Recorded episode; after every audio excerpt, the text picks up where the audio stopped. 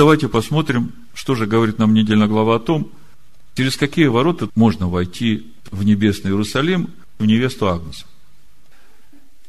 Ицхак Якова посылает найти себе невесту там, откуда Авраам вышел. И после того, как Иаков дал обед Богу, увидел эту лестницу, дальше начинается вот тот процесс, как бы вам так объяснить, вот этот переход, чтобы у вас не путались понимания, не было каши. Когда Иаков уходит из Харана, помните там эту историю с благословениями – ну, когда Яков в хитрости получил благословение Исава, и все, что там происходило. Но в начале 28 главы Бытия мы читаем, что когда Ицхак говорит Иакову, что тебе надо идти вот туда за женой, он его благословляет и говорит, да пребудет на тебе благословение Авраама. Я прочитаю, чтобы вот эти две составляющих, о чем мы будем сейчас говорить, чтобы они у вас не путались, потому что здесь мы будем видеть Иакова и в роли носителя семени обетования. И вместе с тем мы будем видеть Иакова как душу, в которой будут происходить эти процессы по сотворению из него обители для Бога. И именно эти процессы, которые будут происходить в Якове, они будут происходить в душе каждого, как невесты, которую Яков берет себе в жену, Значит, второй стих, 28 глава. «Встань, пойди в Месопотамию, в дом Вафуила, отца матери твоей, и возьми себе жену оттуда, из дочерей Лавана, брата матери твоей. Боже всемогущий да благословит тебя, и расплодит тебя, и да размножит тебя, и да будет от тебя множество народов, и да даст тебе благословение Авраама, тебе и потомству твоему с тобою чтобы тебе наследовать землю странствования твоего, которую Бог дал Аврааму. Помните, как в Галатах в третьей главе апостол Павел говорит, дабы благословение Авраамова через Машеха Иешуа распространилось на язычников, чтобы нам получить обещанного духа веры. Ну вот, значит, Яков идет в Харан за невестой. Вот то, что происходит дальше, я сейчас коротко дам некоторые предпосылки к пониманию того, что там происходит. То есть, как бы ключи к пониманию. Вот та жена, которую Яков будет брать, та невеста, он ведь идет себе за женой, да? И он как носитель семени обетования. И мы уже говорили по аналогии с Ицхаком, вот эта жена, это и есть вот наши души, которые Бог призывает стать невестой для своего сына. Значит, в Иакове семя обетования, он идет за невестой для себя, и он идет для того, чтобы, взяв эту душу, очистить ее, баню водную посредством слова, чтобы представить ее святой и непорочную. Мы говорим о той работе, которую совершает Машех в этом мире по совершению нашей души. Вот тут очень важно. Первый момент. Вот эти четыре жены Иакова, о которых мы сейчас будем говорить, они как раз и раскрывают нам природу нашей души и те процессы, которые будут происходить в нашей душе. То есть, по тому, что происходило у Ривки в чреве, да, мы увидели эти две составляющих. Исава и Якова, мы увидели земную и небесную составляющую, мы говорили о том, что они должны между собой жить по тому закону, который Бог дает, больше служит меньшим. И из народа к народу усиление, как написано в Торе. Здесь у Якова мы видим две жены и еще две служанки, у каждой жены своя. Все эти четыре женщины в совокупности это и есть наша душа с вот этими земную небесную составляющими. И вот то самое важное, мы увидим весь путь нашего духовного роста, духовного роста нашей души в обитель для Бога, именно через то, кем являются эти составляющие нашей души и какие плоды чрева они рождают. Потому что каждый плод чрева – это ступень духовного роста всей нашей души. Заметьте, не только плоды, которые рождают, но и последовательность рождения этих детей. И то, кто рождает в этой последовательности, это все очень важно. И дает вот четкое понимание, как бы шаг за шагом, тех процессов, которые происходят в нашей душе, вот на нашем пути нашего духовного созревания. Мы имеем понимание того, что наша душа имеет двойственную природу. И вот сейчас, глядя на то, что будет происходить в жизни Якова, мы видим, что эта двойственная природа, она раскрывается через взаимоотношения Лея и Рахиля. Но тут мы начинаем видеть, что у Леи и Рахили есть еще послужанки. И они тоже участвуют в процессе рождения этих плодов, духовных плодов. Так вот, Лея, она старшая. Мудрецы говорят, что она готовилась в жену для Исава. То есть она как первенец. Она слепа, она плохо видит. И речь идет о духовном зрении. Если смотреть на иврите, лея от глагола ла, изнемогать, истомляться, обессилить. То есть речь идет о той части нашей души, которая отдает свои силы земной составляющей и непосредственно связана вот с жизнью в этом мире. То есть Лея, она указывает на земную составляющую нашей души. Если говорить о Рахеле, то слово Рахель означает овца. От глагола Рахаль – пастись. То есть, мы видим Иаков, человек шатров, мы видим Рахель, она та, которая любит пастись, она любит, чтобы ее вели, учили. То есть, э, она и есть этот внутренний человек, она любит вот эту духовную составляющую. И неудивительно, что когда Иаков ее увидел, он сразу полюбил Рахель, потому что это как бы его родное – по сути, это то же самое, что и с нами происходит, вот со мной в частности, когда я узнал, что вот этот мой внутренний человек, он любит закон Бога, и как бы весь процесс э, моего духовного роста, он связан с моим внутренним человеком, я решил отказаться от этого внешнего, типа того, что пренебрегать им. Это все от непонимания человеческой души и тех процессов, которые будут проходить в ней. Ну, давайте немножко почитаем, чтобы видеть, что же происходит. В общем-то, мы подошли к самому интересному. Бытие, 29 глава, буду читать с 20 по 30 стих. «И служил Иаков за Рахель семь лет. И они показались ему за несколько дней, потому что он любил ее. И сказал Иаков Лавану, дай жену мою, потому что мне уже исполнилось время, чтобы войти к ней. Лаван созвал всех людей того места и сделал пир – Скажите, вот все, что происходит сейчас в жизни Якова, это какая-то случайность? Это какое-то недоразумение? Ну, может быть, кто-то и думает, что в этом мире могут происходить случайные вещи. Но это так думают безответственные люди. Потому что в этом мире ничто не случайно, все взаимосвязано. Все имеет причину, и все происходит именно благодаря тому, которым живет и движется и существует этот мир. Почему я это говорю? Потому что то, что сейчас начинает происходить, я вижу реального вмешательства Всевышнего. Вот в эти процессы. То есть, в мое понимание и мое отношение к моей душе, к внешнему человеку и к внутреннему, вот к этой земной составляющей и небесной составляющей. Смотрите, что происходит.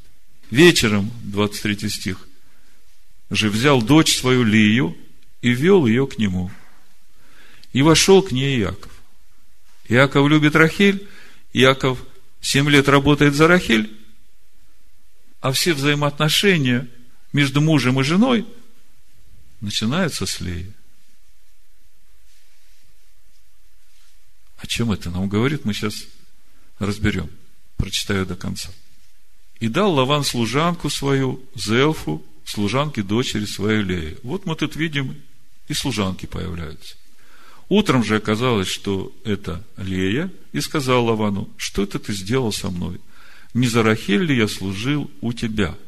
Зачем ты обманул меня? Лаван сказал, в нашем месте так не делают, чтобы младшую выдать прежде старшей.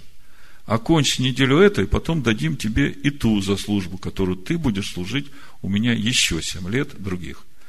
Иаков так и сделал. Окончил неделю этой, и Лаван дал Рахель, дочь свою, ему в жену. И дал Лаван служанку свою Валу, служанке дочери своей Рахели. Вот мы видим и у Рахели служанка Вала, Бильга на иврите. Яков вошел и к Рахеле, и любил Рахель больше, нежели Лею, и служил у него еще семь лет других. Вот мы сейчас присутствуем в этот момент соединения нашей души с Машехом. Вот в тот момент, когда мы откликнулись на этот призыв, в тот момент, когда Бог поливает в темноте души нашей воссеять свету, происходит озарение нашего сердца, и вот начинаются эти процессы приготовления нас в обитель Бога. И мы видим, что происходят не совсем понятные для нас вещи. Мы-то думали, что надо внутреннего духовного человека двигать, расти. А я вообще поначалу думал, что этот внутренний духовный человек, Нешама, с возрождения она уже вся в полноте – а этот внешний мне и не нужен. И тут я начинаю видеть, что все совсем не так. И к тому же мы видим, что плата Машеха за свою невесту два семилетних цикла. Семь лет – это полнота. Это начало и завершение всех процессов как Деба рассказала, мы вчера говорили об этом, он говорит, ну это как э, шаббат, это вот семь дней, неделя, все, процесс закончился. И вот здесь два цикла. Если говорить о том, что делает Машея для нас, мы видим, что первые семь лет – это вот та его жертва, то есть тот завершенный цикл искупления нашей души, когда он пришел один раз, отдал свою жизнь за нас и искупил нас для того, чтобы следующие семь лет служения Его нашей душе, чтобы очистить нас баней водной посредством Слова, чтобы сделать нас святыми и непорочными, чтобы приготовить нас в жену Агнцу. То есть первая полнота Машех приходит в этот мир, чтобы искупить нас, потом он поднимается к Отцу, а своим ученикам говорит Иоанна 14, 18, не оставлю вас сиротами, приду к вам. И вот э, этот приход его к нам, вот как раз начинается процесс духовного роста нашей души. То есть из этого уже можно видеть, что с того момента, как я получил рождение свыше, это не конец, что я уже в Царстве Божьем, и мне уже ничего делать не надо. Это только начало. Это только начало пути духовного роста моей души. В общем-то, она для того и пришла в этот мир, чтобы пройти этот путь. Бытие 29 глава, 31 стих читаю дальше. Господь узрел, что Лея была нелюбима, и отверз утробу ее, а Рахиль была неплодна. Лея зачала и родила сына, и нарекла ему имя Рувим, потому что сказала она, Господь презрел на мое бедствие, ибо теперь будет любить меня муж мой. И зачала опять и родила сына, и сказала, Господь услышал, что я нелюбима, и дал мне и сего, и нарекла имя ему Симеон. И зачала еще и родила сына, и сказала, теперь-то прилепится ко мне муж мой, ибо я родила ему трех сынов. От всего наречено ему имя Левий. И еще зачала и родила сына, и сказала, теперь-то я восхвалю Господа, посему нарекла ему имя Игуда. И перестала рождать. Очень важный момент. Первые плоды духовного роста нашего рождает не небесная составляющая нашей души, а земная составляющая. О чем это говорит? О том, что наш духовный рост начинается с исправления нашего внешнего плотского человека, именно того, в членах которого живет противление закону Бога. первом послании к Коринфян, 3 главе, помните, Павел говорит, «Я не мог говорить с вами, братья, как с духовными, ну, как с плотскими, как с младенцами в Машехе». Вот оно, откуда все начинается. С этого младенчества в Машехе и первые плоды, которые рождаются, рождает именно земная составляющая. Заметьте, мы уже говорили, что каждый сын – это ступень духовного роста нашей души в полноту возраста. Что же это за ступени нашей души в полноту возраста? Первый сын Рувим – Реувен, от глагола Ра – видеть, и существительного Бен – сын. То есть, видеть сына. Другими словами, с рождением первого сына Улея проходит эта духовная слепота, и она начинает видеть в Писании сына. Сына, который есть Слово.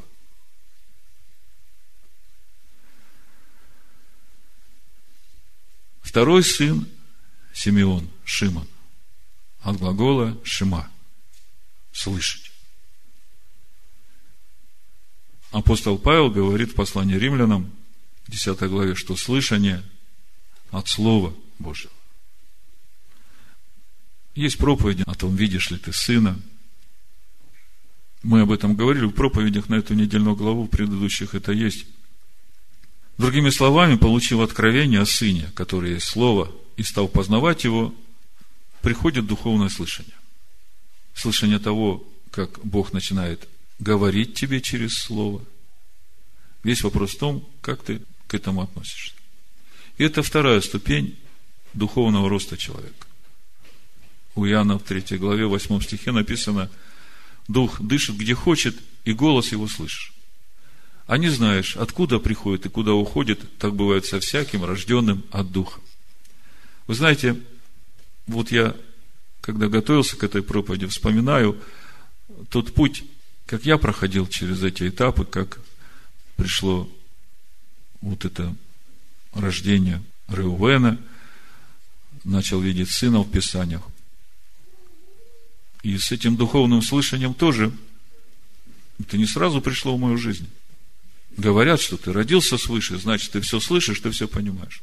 Не знаю, может, у кого-то так и есть, но я понимаю, что для того, чтобы начать слышать и различать, что это Бог говорит, ну, как минимум, Писание уже должно быть в тебе хоть ну, в каком-то начальном уровне.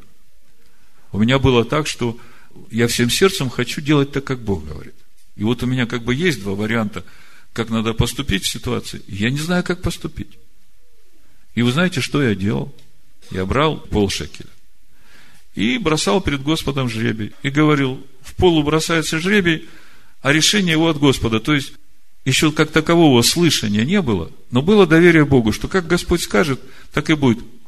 А порой вопросы решались очень важные, которые надо было понять, как поступать, чтобы двигаться в Боге. И, короче, бросал, бросал этот жребий, как однажды в один прекрасный момент Бог говорит, долго ты со мной спорить будешь? Я сначала не понял, кто говорит, потому что очередной раз ситуация, которую надо решить так или так, и разум мой очень такую полноценную аргументацию дает того, почему надо поступить так, а внутри тихий голос слышим, не убеждает. Я как бы и так, и так, и спорю, и доказываю. И главное, я не концентрируюсь на том, что я спорю. Я, принципе, занимаюсь как бы своими делами, а вот покоя нет, вот это... И в конце концов, я вдруг останавливаюсь и просто спрашиваю, а с кем я там спорю? Потому что, ну, как бы это уже настолько явно, чуть ли не вслух начинаю там разговаривать сам с собой и пытаться уговорить. И тут такая тишина. Я вдруг всем естеством ощущаю, что я с Богом спорю. Тут я падаю на колени, говорю, Господи, прости, я столько времени с тобой спорю. Вот так пришло это слышание. Это вот второй уровень духовная ступень, как это приходит в нашу жизнь. Начинаешь слышать.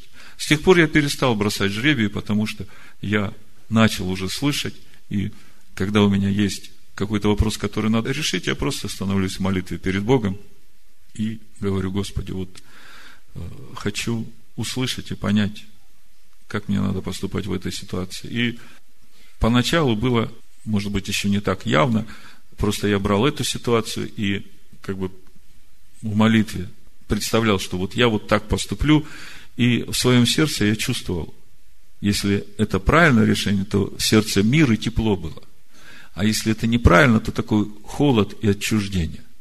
И я через это понимал, да, вот так вот надо двигаться. И даже если это невыгодно было для меня, для моего разума, скажем так, для моего плотского человека, я все равно это уже отбрасывал, просто э, двигался вот в послушании тому, как Бог говорил.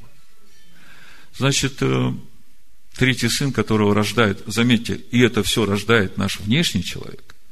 Понимаете, вот тот, в котором этот протест закону Бога, это земная наша составляющая. Третий сын Левий от глагола лава прилепляться. Ну, тут очень просто. Второзаконие, 13 глава, в 4 стихе написано, Господу, Богу вашему последуйте, Его бойтесь, заповеди Его соблюдайте и глаза Его слушайте, и Ему служите, и к Нему прилепляйтесь. Вот так идет процесс нашего прилепления, и, в принципе, это время, когда мы ревностно стремимся соблюдать заповеди Бога всем сердцем, и порой даже перегибаем палку там во взаимоотношениях с нашими близкими. Но это уровень прилепления, когда мы свидетельствуем тому, что мы действительно хотим быть угодными Богу. Это не есть какая-то религиозность, или как это нас называли, иудействующая, да? Нет. Это третья ступень духовного роста, которую рождает земная составляющая нашей души, наш внешний человек. Она называется левий прилепляться. Вы помните, Левий, насколько он был посвященный Богу. Он вообще не размышлял. Вот как Бог говорит, он так и делает. А четвертый сын Леи, земной составляющей нашей души, Егуда. Это слово состоит из двух слов от имени Бога и от слова «года» – «хвала». Вместе означает «хвала Господа» четвертая ступень духовного роста человека, когда он начинает осознавать через познание закона Бога, сколько ему прощено, он начинает благодарить Бога за это, то есть приходит понимание того, насколько неправильно жил и сколько тебе прощено, отсюда хвала, но это еще не все. Вместе с этим человек начинает проходить через эти страдания Машеха, когда, проходя через эти страдания, начинает приходить обновление вот этой природы нашей души. Мы много об этом говорили, я просто несколько мест Писания приведу. Ну вот 1 Коринфянам, 1 глава, с 27 стиха написано, «Но Бог избрал не мудрое мира, чтобы посрамить мудрых, и немощное мира избрал Бог, чтобы посрамить сильно. И незнатное мира, и уничиженное, и ничего не значащее избрал Бог, чтобы упразднить значащее, для того, чтобы никакая плоть не хвалилась перед Богом. А от Него и вы в Машехе Иешуа». Смотрите, как написано в Машехе Иешуа, который сделался для нас премудростью от Бога. Вот этот момент сделался для нас премудростью от Бога. Э, вот в 1 Петра 2 главе и в 2 Коринфян 1 главе э, там описан этот процесс, как он делается для нас премудростью от Бога, праведностью, освящением и искуплением чтобы было написано «хвалящийся, хвались Господом». То есть, здесь уже идет речь о хвале, которая не то, что я устами хвалюсь Господом. О, вы знаете, у меня Бог Авраама, Ицхака, Якова, мой Бог, вот я хвалюсь, он такой хороший. Нет, не об этом. А речь идет о той славе, которая уже на нас начинает являться, в наших поступках, в наших словах, начинает ощущаться вот эта Божья природа. И это через умирание для себя, то есть для своих привычек, для своих прежних поступок, для своих прежних мыслей. Вот у Петра, смотрите, написано, 2 глава, 4 стих, первое послание. «Приступая к нему, камню живому, человеками отверженному, но Богом избранному, драгоценному, и сами, как живые камни, устрояйте из себя дом духовный». Священство святое, чтобы приносить духовные жертвы, благоприятные Богу, Ишуа, Машеха, вот в этом стихе в сути принесения Богу жертвы Ишуа Машехом, весь процесс вот этого умирания для себя, весь процесс распятия себя на стойке казни ради того, чтобы Машех жил во мне, то есть Слово Божие его истина. И вот когда это происходит, и Машех уже начинает жить во мне, вот это и есть вот эта жертва, благоуханная Господу, которую я приношу Иешуа Машеха. Понимаете? Во втором Коринфян, в первой главе, об этом как раз и написано. Смотрите, Павел говорит с третьего стиха. Благословен Бог и Отец Господа нашего Ишуа Машеха, Отец милосердия и Бог всякого утешения, утешающий нас во всякой скорби нашей, чтобы и мы могли утешать находящихся во всякой скорби тем утешением, которым Бог утешает нас самих. Смотрите, как приходит утешение. Ибо по мере, как умножается у нас страдание Машеха, умножается Машехом и утешение наше. Слышите? Страдания Машеха у нас умножаются, когда я законом умираю для закона. То есть, я распинаю себя на стойке казни, потому что законом познается грех. Я вижу, где я поступаю неправильно, и я принимаю решение так не поступать, хотя мне очень хочется. И я прибиваю это к стойке, я умираю. Для греха я умираю, и именно через это, вот это слово, ради которого я умираю, оно начинает жить во мне. Смотрите, как Павел говорит по мере того, как умножается у нас страдание Машеха, Машехом умножается утешение наше. То есть, когда Машех начинает уже жить во мне, моя душа, она приходит в целостность, она приходит в покой, она там уже не терзается. И Павел говорит дальше, скорбим ли мы, скорбим для вашего утешения и спасения, которое совершается перенесением тех же страданий, как и мы терпим. То есть, Павел говорит к тем, кому пишет, что и ваше утешение, и ваше спасение происходит по такому же принципу, как и у нас. Через страдания Машеха, когда Машехом приходит утешение и спасение, потому что в этом спасение. Совсем не так просто, как раньше нам говорили. Иисус умер за твои грехи, радуйся, ты спасен. Апостол Павел говорит, что спасение совершается через прохождение страданий Машеха, когда я умираю для себя, законом умер для закона, чтобы жить для Бога. И именно через это Машех начинает жить во мне. Его Слово начинает жить во мне. И это и есть наше утешение и спасение. Вот так совершается наше спасение. То есть, мы видим, что это процесс. И здесь Лея перестает рождать. Смотрите, очень интересный момент – я думаю, что многие из нас сейчас именно на этом уровне. Вот Лея перестала рождать, процесс умирания для себя, он еще очень долгий, сразу умереть не можешь. Вроде уже умер, а тут смотришь в день злой, как бы опять это вылезло. Думаешь, вроде же уже похоронил. Оказывается, еще не до конца. Ну что же происходит дальше? Смотрите. Рахиль-то не рождает, Рахиль-то еще не плодна. А мы говорим, что Рахиль это наш внутренний человек, и именно там Бог повелел воссиять этому свету жизни. И благодаря этому свету, который воссиял, смотрите, процессы-то начались первые проходить во внешнем человеке. И пусть теперь кто-то попробует сказать, что мы законники, да? Бытие 30 глава, с первого стиха написано, «И увидела Рахиль что она не рождает детей Якову. И позавидовала Рахиль сестре своей и сказала Якову, дай мне детей, а если не так, я умираю. Иаков разгневался на Рахиль и сказал, разве я Бог, который не дал тебе плода чрева?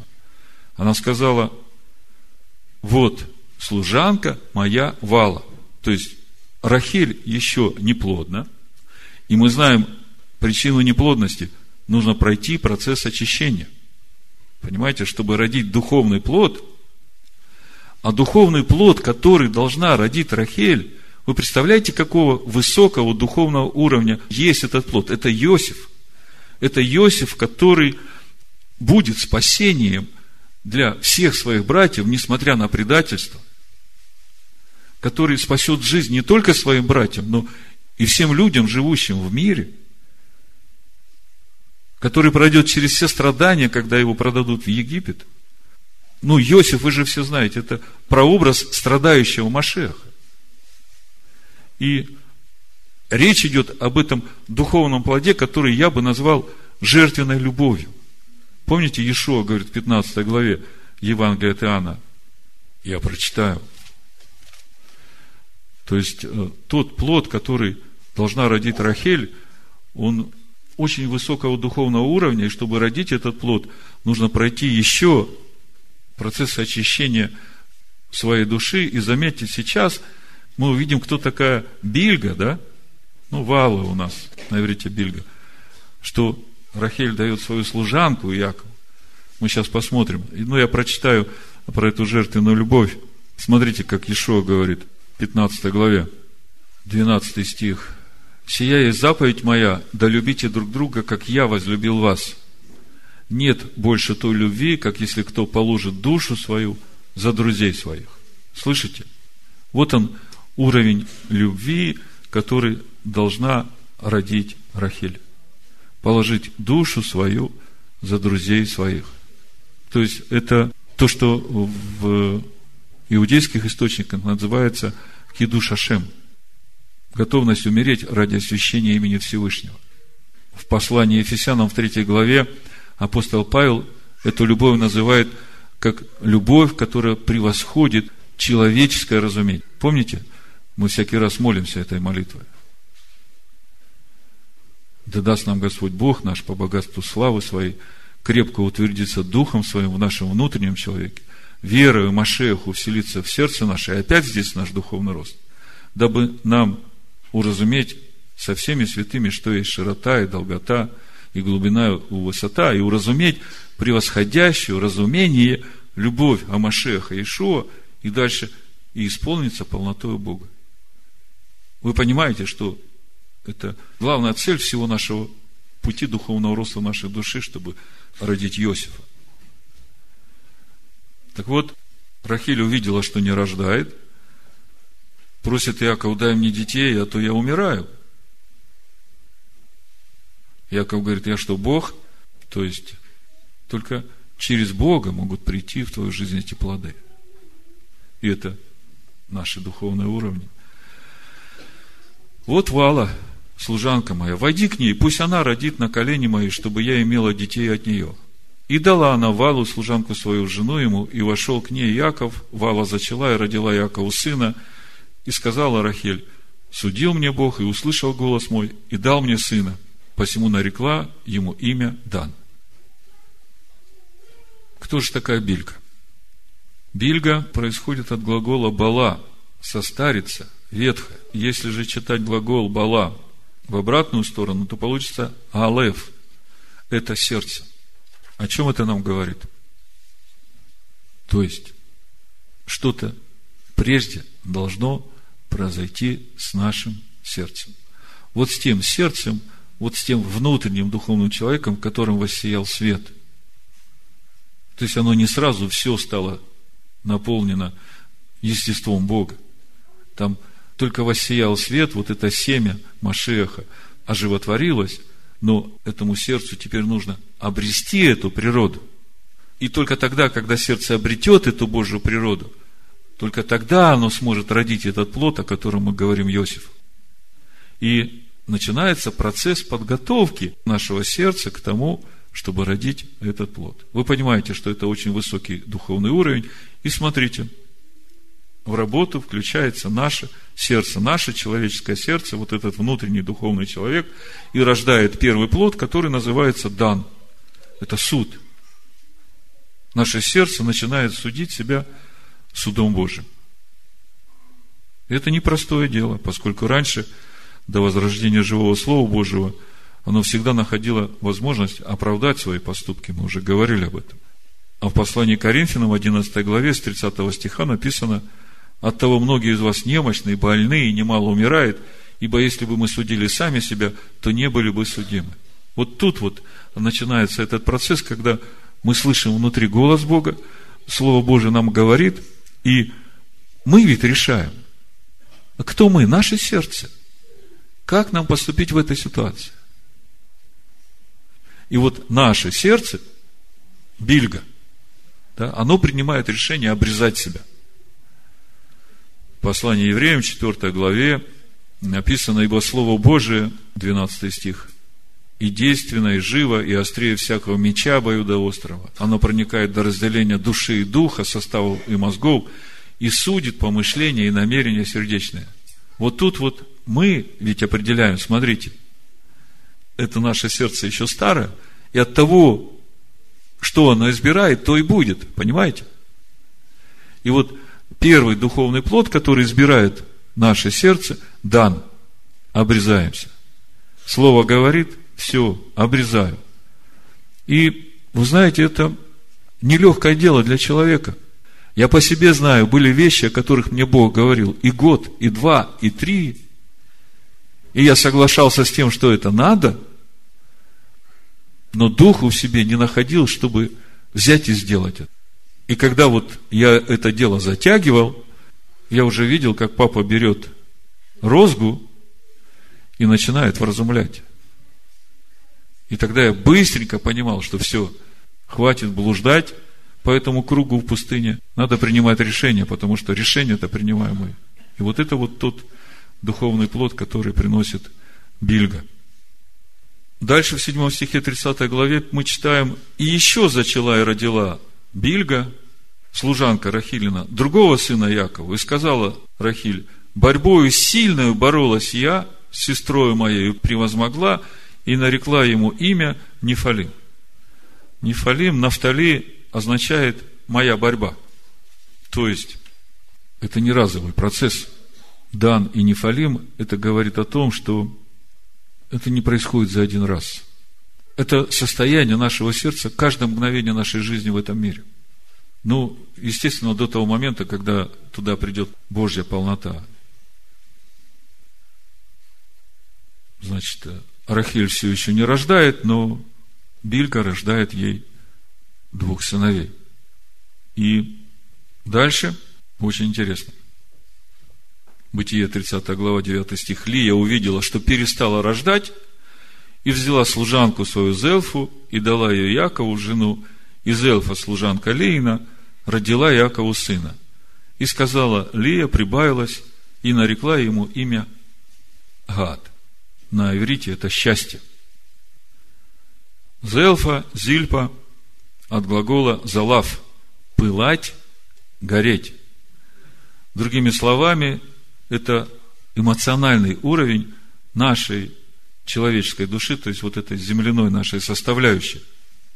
До соединения с духом Машеха, вот эта страстная часть нашей души, она не могла родить этот плод счастья эта служанка Лии рождает не только Гада, но и Асира. Асир – это блаженство. То есть, Лия родила четырех сыновей, мы дошли до Игуды, и дальше перестала рождать.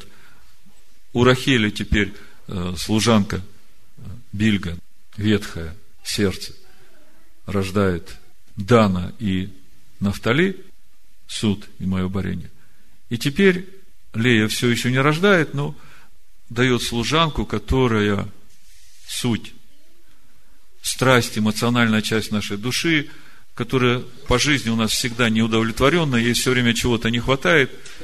И вот э, она соединяется с Машехом, и рождается два духовных уровня – это счастье и блаженство.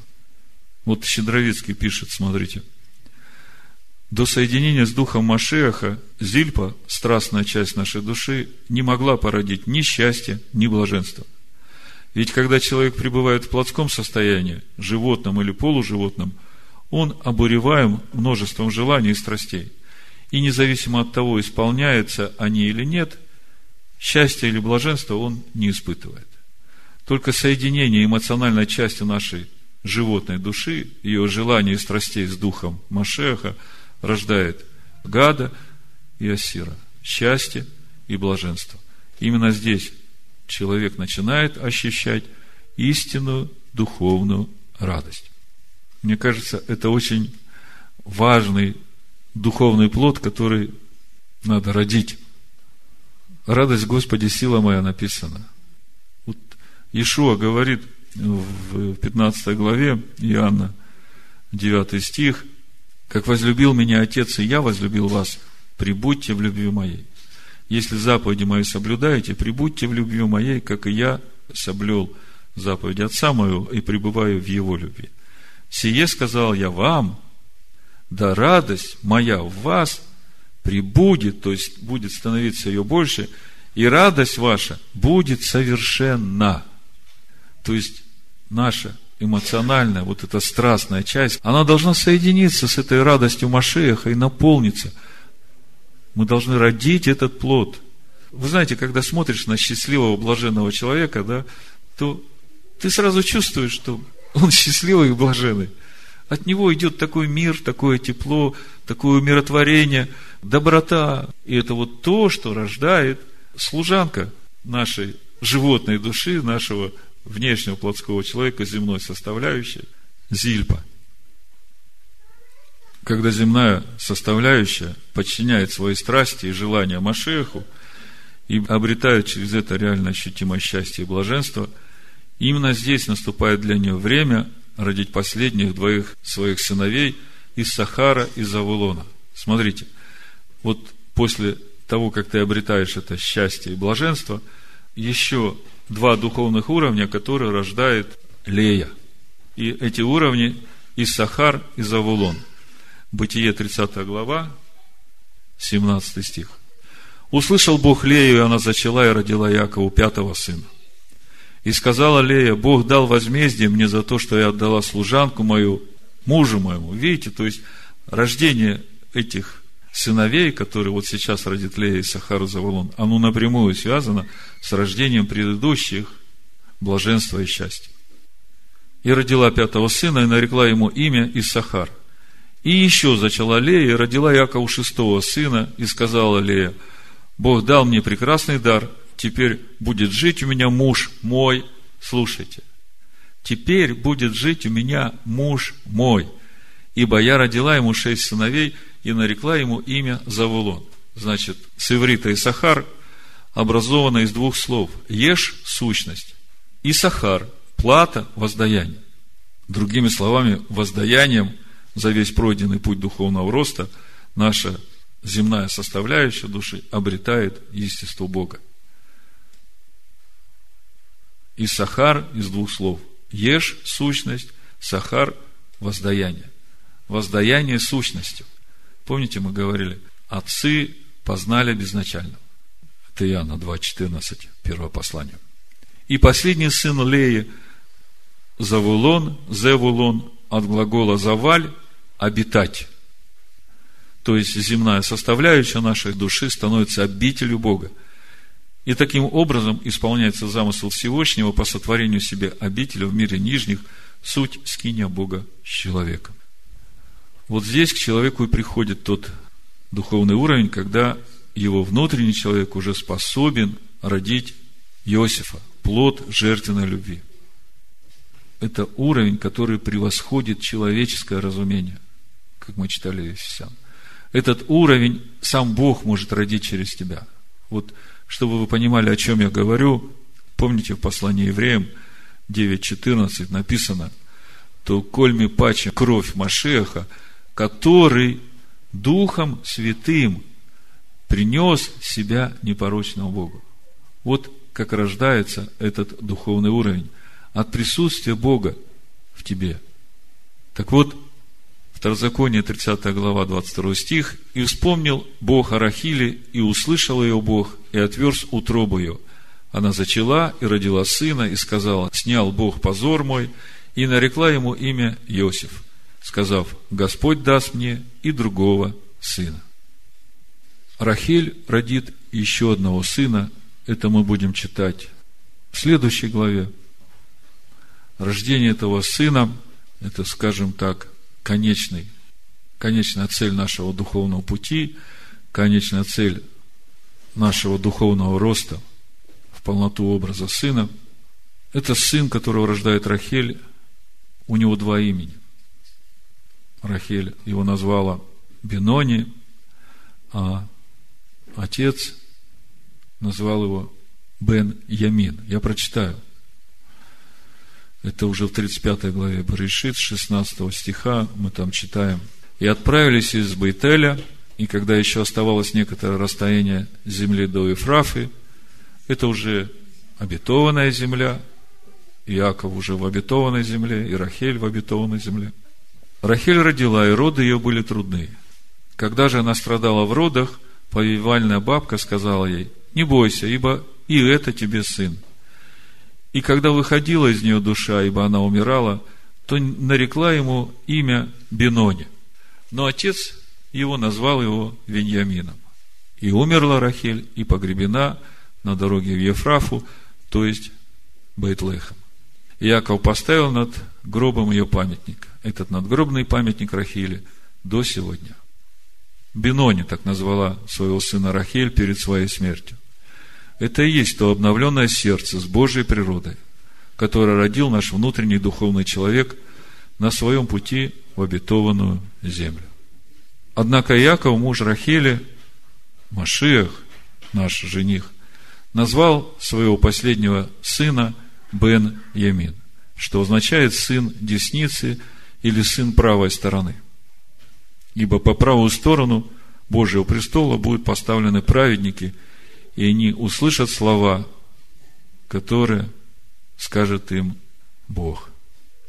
В Матвея 25 главе, в 34 стихе написано – Тогда скажет царь тем, которые по правую сторону его, придите, благословенные Отца моего, наследуйте царство, уготованное вам от создания мира. Вот такие духовные уровни на пути духовного роста нашей души в исполнении замысла Всевышнего. И это не значит, что каждый из нас пройдет весь этот духовный путь, но Ишуа говорит, кто будет веровать и идти этим путем, тот обретет спасение. Как в притчах написано, мудрость разумного знания пути своего. Вот когда я знаю свой путь, тогда я уже приготовлен, и я знаю, в каком направлении идти, и что мне делать на этом пути. А через это мы и душу свою увидели и узнали, как все работает, и насколько важна вся моя душа, и внешний мой человек – и внутренний мой человек один другому служит для того, чтобы пройти этот путь. Всевышний да благословит нас на этом пути во имя Машеха Ишуа. Amen.